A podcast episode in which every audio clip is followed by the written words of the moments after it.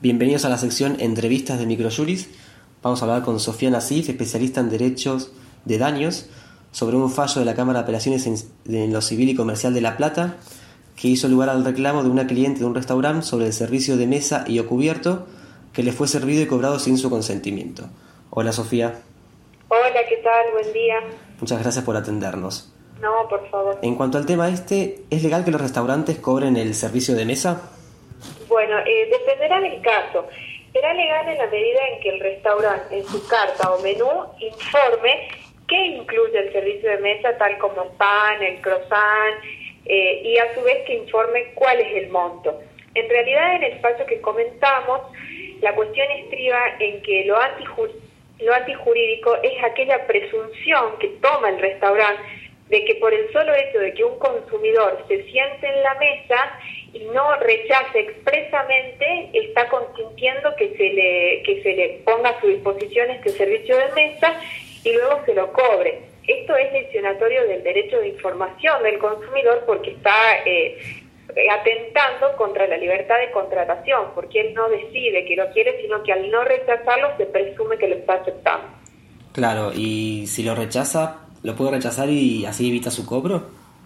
Claro, exactamente. El consumidor lo puede rechazar y evitar su cobro. Mira, te doy un ejemplo que viene al caso, que hoy en día es muy frecuente, que es el caso de las personas celíacas. Sí. Eh, nunca un celíaco va a encargar eh, lo que incluye ese pan o ese croissant siempre que no sea apto. Entonces los restaurantes, por el solo hecho de que se sienta, se lo están poniendo a disposición, luego se lo cobran sin que el consumidor se manifieste. De allí que por supuesto que lo puede rechazar y así evitaría su cobro. Claro. Y viste que el fallo tiene una, una, parte dispositiva que ordena que la modificación de la carta o menú de este restaurante. Sí, exactamente.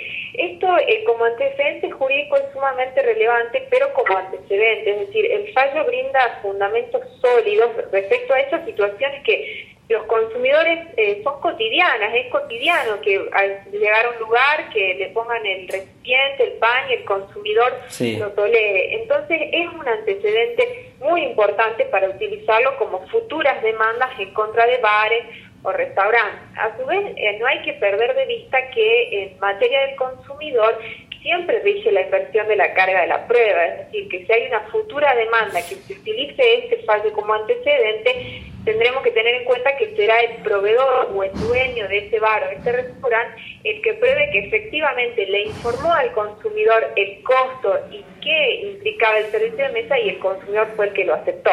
Sin duda eh, es un basamento sumamente importante para demandar en un futuro, digamos, ¿no? Claro, pero en, entonces los clientes van a tener que seguir recurriendo a la justicia, si no si... Sí, exacto.